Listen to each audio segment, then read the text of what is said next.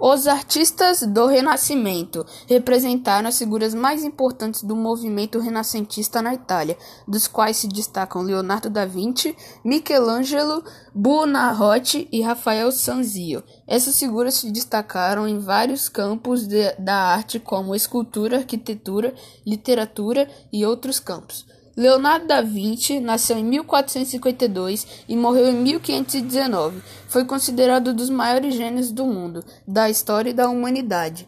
Leonardo da Vinci nasceu no vilarejo de Antiano, próximo de Florença. Leonardo foi uma das figuras mais importantes do Renascimento. Sua contribuição ajudou para a produção intelectual e artística da época. De suas obras destacam-se A Última Ceia, A Santa Ceia e A Gioconda ou Mona Lisa.